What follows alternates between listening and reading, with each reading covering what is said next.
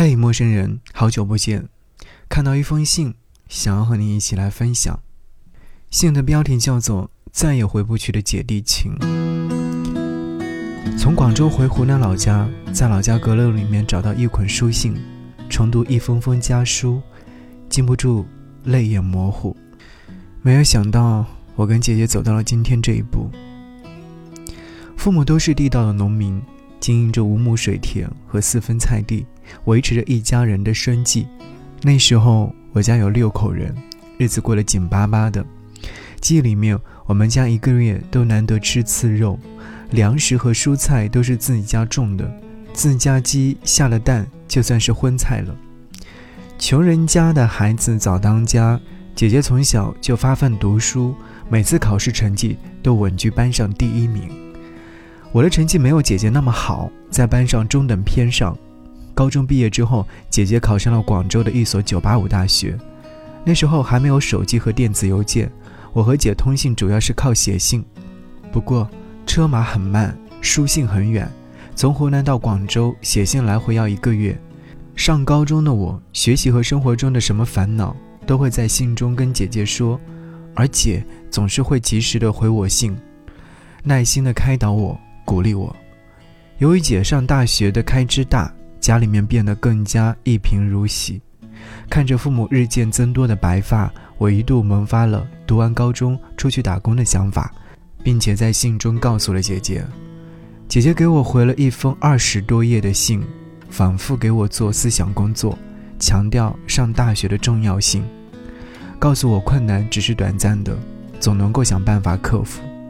她说：“我希望我们成长为不同道路上的两棵参天大树。”正是姐姐的这封信，让我重新坚定了考大学的信心。后面，姐姐还给我汇了三千块钱，这钱是她做家教挣的，让我购买复习资料、伙食吃好点。有了姐姐的支持，我全力复习备考，终于也考上了一所二幺幺大学。上大学之后，我和姐不再写信了。但经常会发邮件、打电话。后来我和姐都参加了工作，电话打的少了，邮件也发的少了。仅在过年回家时，我和姐才能够见上一面。但她每次都是行色匆匆。再后来，父母亲都相继离世，老家只剩下一栋老屋。父母不在了，过年时姐姐不再回老家，我们见一面很难。而我对老屋总是那么一丝眷恋，每年都会抽时间回去一趟。在我看来，父母不在了，姐姐就成为我最亲最亲的人。所以这些年，我试图主动跟姐姐打一些电话，但每次打电话，却发现除了几句寒暄和客套，我们竟没有更多的话了。我也曾带一家人去姐姐家小住几天，但每次去。总有种给他们添麻烦的感觉。曾经孩童时期的亲密无间，学生时期的鸿雁传书，父母在时的老屋团聚，似乎随着岁月的流逝，变成了一个遥不可及的梦想。年龄越大，就越来越念旧，可是有些过去，却真的再也回不去了。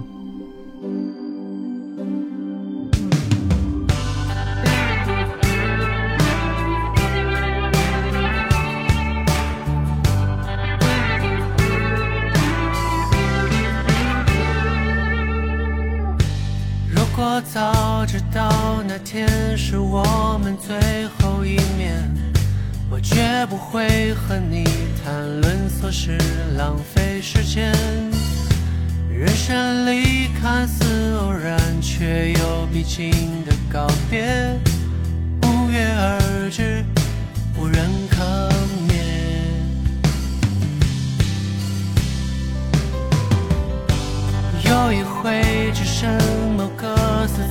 相识的场景，那一刻我忽然感应你就在我身边。过去、当下、未来，未必却有其界限。或许爱能穿越时间，抵达永远。等到秋叶终于金黄，等。悄然苍苍我们相约老地方等到人已不再奔忙等到心也不再轻狂我们相约老地方等到记忆只剩精华等到笑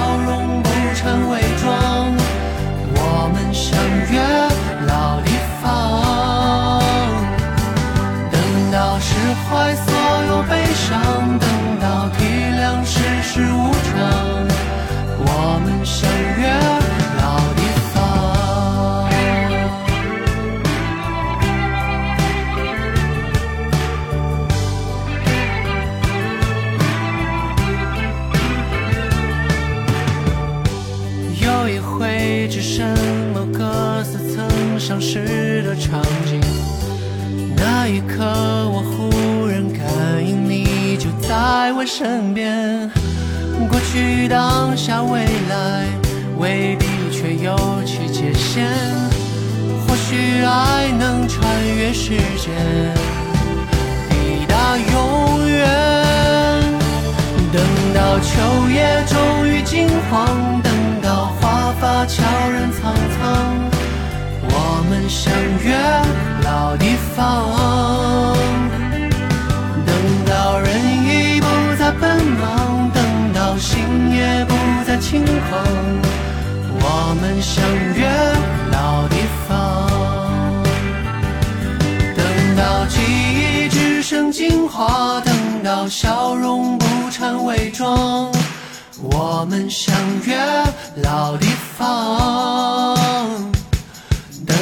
释怀所有悲伤，等到体谅世事无常，我们相约老地方。哦等到记忆只剩精华，等到笑容不掺伪装，我们相约